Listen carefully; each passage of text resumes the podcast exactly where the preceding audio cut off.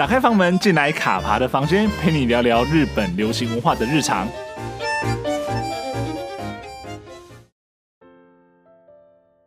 Hello，我是卡爬。我想呢，大家应该都有类似的经验，就是你带着你的笔电或是平板到住家附近的咖啡店工作，找个有插座的座位，点一杯咖啡，就可以待上一整个下午。而若是咖啡店的环境，还是呢在店内播放的歌曲是自己所喜欢的，那么更是一个理想的工作场合。其实我自己也很喜欢这个样子的生活，有时呢会在自己喜欢的咖啡店工作写稿。有时则是以方便为主，在连连锁咖啡店待上好长一段时间。然而，你可曾想过，这样看似日常而普通的事情，也会涉入法律的争议之中，甚至被告吗？这一季的 TBS 石子与玉男这种事能告吗？就是从这样一件在咖啡店充电引起的法律纠纷开始谈起哦。有别于各种波涛汹涌案件的律政剧呢，这部作品着眼于一般人的日常都有可能碰到的法律纠纷为主轴，借由没有自信的律师与勤勤恳恳的律师助理这对组合，记录每个案件与每个当事人的生活，以一个个平凡但不简单的案件，看见案件背后的真相以及当事人们真实的困境与人生。今晚呢，我们就一起走进这个在夏庭里不起眼的草法律事务所中，见识宇刚跟嘉男和石田孝子这对凹凸组合。如何利用法律为当事人撑起一把又一把的保护伞吧？那我们就开始喽。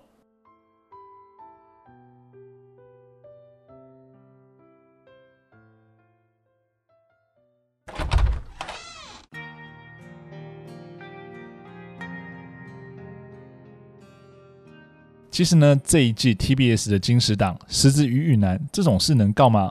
从宣布之初呢，就是我本季非常期待的作品哦。那一方面呢，是因为有村架纯跟中村伦也的这个组合，那加上呢事前的整个戏剧的宣传呢，宣称他们是凹凸组合，就是高中学历就考到执照的天才律师，和东大毕业却四次落榜、脚踏实地的律师助理的故事哦。其实这样的搭配确实令人蛮感兴趣的哦。那再来呢，就是我自己非常喜欢律政题材的作品啦，所以呢，基本上只要是这类的题材呢，都会稍微关注一下。那律政剧呢，加上凹凸组合这样子的内容呢，在开播之初呢，不少的评论也认为说，诶，它可能会跟另外一部律政剧《Legal High》一样。但是呢，实际播出之后呢，就很清楚的告诉大家喽，这是一部截然不同的作品。那《石子与玉男》它有非常强烈的自我风格。那首先呢，我们就先来看看到底是什么样的团队做出了《石子与玉男》这部作品吧。这部作品的编剧呢是西田真实。那讲到这个名字呢，我相信应该蛮多人都会觉得蛮陌生的哦。其实他虽然写过不少的电视与电影脚本哦，但是呢名气不算太大。近年如果真的要说他写过最出圈、最为人所知的作品呢，大概就是高电冲希主演的 NHK 晨间剧《大姐当家》喽。那再早一些呢，他也写过大野智主演、那深田斗真共演的《魔王》。而除了编剧之外呢，他同时也是一个非常斜杠的戏剧圈从业人员哦。除了写了电视、电影之外呢，他的编剧作品也涉及了动画与舞台剧，同时也参与了所谓剧本的构成。例如呢，当年上野树里主演的《爱丽丝之己》呢，就是由他来担任故事的构成，并在后续呢由其他编剧将剧本创作出来。此外呢，他也是导演以及演员，身份非常的多样。或许也是因为这样的多重身份啊，因此呢，西田真实他的作品呢散见于各大电视台，而《石子与男》呢是他在二零零八年的《魔王》之后呢，再次帮 TBS 撰写电视剧脚本了。而比起西田真实呢，这部作品的制作人跟导演应该就是大家非常熟悉的人哦。制作人是新井顺子，而导演则是塚原亚由子。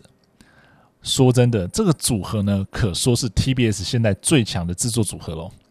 近年呢，他们两个人呢，携手了不同的编剧，创造出的作品成绩呢是有目共睹的。例如呢，像是脍炙人口的《凑佳苗三部曲》，石原聪美主演的《On Nature》，以及缪四零四打扮的恋爱是有理由的人作品，每一部呢品质都是有目共睹，而且呢也都是当季甚至是当年非常好的作品哦。而这两个人的组合呢，在睽违一年之后再次合作。其实不难理解 TBS 对于《失之于男》这部作品的看重哦。而这两个人呢，是首度与西田真实共同合作，那会碰撞出什么样的火花呢？其实也是这部作品让人蛮期待的地方。至于这部作品的演员部分呢，这部作品的戏名叫做《十字与雨男》，那顾名思义呢，就是讲十字与雨男这两个人的故事哦。只不过呢，这两个名字呢都不是本名，十字的本名呢是石田硝子，雨男呢则是羽根刚加男，那等于呢就是把他们的名字的汉字做缩写哦。而整部作品呢，采用双主演的编制，分别由有村架纯与中村伦也饰演这对凹凸组合。如果大家还有印象的话呢，其实他们两个人呢，在去年的喜剧开场中呢，就有以配角的身份共同共演哦。那他们饰演的角色呢，分别是剧中团体马克白的死忠粉丝与经纪人。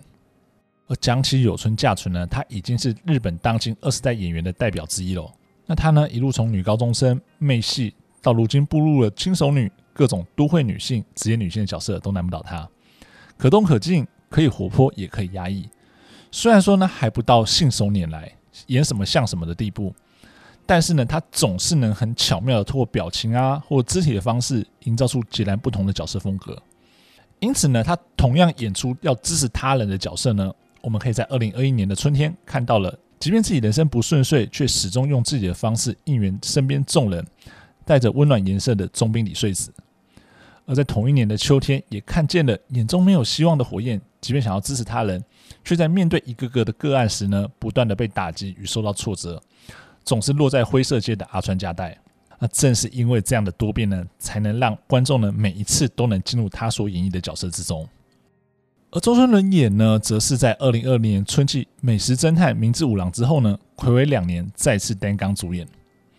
其实虽然说他有两年没有主演，但是呢。观众并不会觉得他消失在众人的视野之中，那反而呢是以其精湛的演技呢担任许多作品的配角，并为这些作品呢添加了不少的色彩哦。像是在上面讲到的喜剧开场之外呢，他在二零二零年十月参与了《伙食：爱情加温》演出，立刻投入了霸道总裁的人物设定，而且驾轻就熟，能够有这样的变化呢，是他将近二十年的演艺之力，从剧场开始一路到大小荧幕磨练多年的成果。说真的啊，中村伦也是一个产量非常非常大的演员哦，那堪称是日本戏剧圈的模范劳工，一年演出超过十部作品，可说是家常便饭。而且同时常常会有手上两部作品在拍摄哦，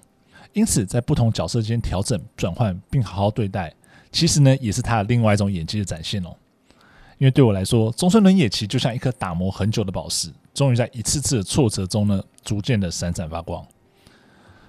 过去中村伦也曾这样形容自己啊，他说他自己是一个很笨的演员，因为不知道该怎么做，所以才会花更多的时间去揣摩每一个饰演的角色。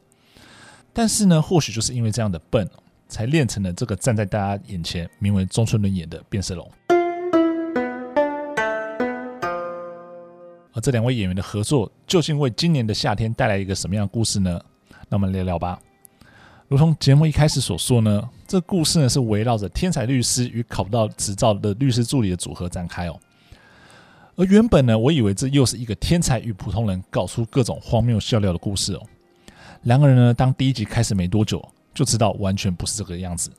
这故事呢，跟我一一开始想象的差距其实非常的大，而且非常遥远。这看似凹凸组合的设定呢，这个天才律师其实并没有大家想象中的那样子光芒万丈。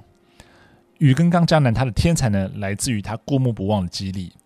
法条背得滚瓜烂熟，并借此考取了执照。他的记忆呢，也成为他行走江湖的利器。然而，只懂得死背却缺乏律师最需要的应对能力，则成为他的硬伤。因此，当每次案件超乎他预期发展的时候呢，他除了慌乱之外，什么都做不到。而虽然目前故事还在铺陈啊。然而呢，他这样的人物设定呢，或许也跟他被知名的律师事务所解雇，找不到工作，最后呢被曹律师事务所收留有关哦。那或许呢，这也是现在埋下的伏笔，之后会慢慢收。而看似平凡的石田消子呢，实质上呢是个勤勤恳恳的努力家。他虽然没有律师执照，然而可以凭借着自己对于案件的观察以及扎扎实实的学养，灵机的应对各种突发的状况。虽然呢，他对于父亲常常无偿帮助弱小的人处理法律事务感到头痛，但是呢，在每一起案件之中呢，都能看见他一方面为了费用而盘算着，却呢又忍不住多做一些、多关心一些，用土法炼钢的方式为在大雨中的人撑起保护伞。因为呢，他深信法律是能保护人，法律是为了保护人而存在的。出乎意料的人物设定呢，反而也带来人物立体的呈现哦。或许呢，这就是这两个角色令人喜欢的原因。而整部戏剧着眼于平凡这个主题，包含呢像是在公共场所充电、职场霸凌以及未成年氪金等问题。坦白说啊，一开始会让人感到不安，主要呢还是一直以来被律政剧养大了胃口，觉得没有阴谋或腥风血雨的案件呢会使戏剧缺乏张力。然而当故事看下来呢，却正是因为这样平凡而贴近生活，反而令人很有共鸣。故事的主轴也很明确，不只是解决事件。是让大众知道，在法律之下，人人平等的重要性。前期埋下伏笔，令人期待。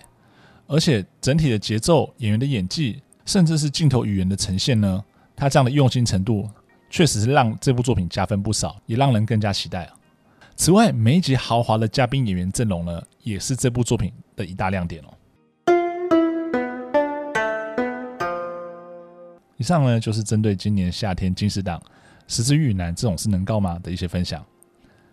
各位听众朋友，你们开始看这部作品了吗？喜欢当中哪些桥段呢？或哪个演员的表现？那喜欢今天节目吗？如果喜欢的话，请不要吝啬你喜欢，五星好评加订阅。有想要听什么样的故事，想要听什么样的内容，都欢迎到用铅笔写日记粉钻留言，让我知道哦。那么卡帕房间，下周见喽，拜拜。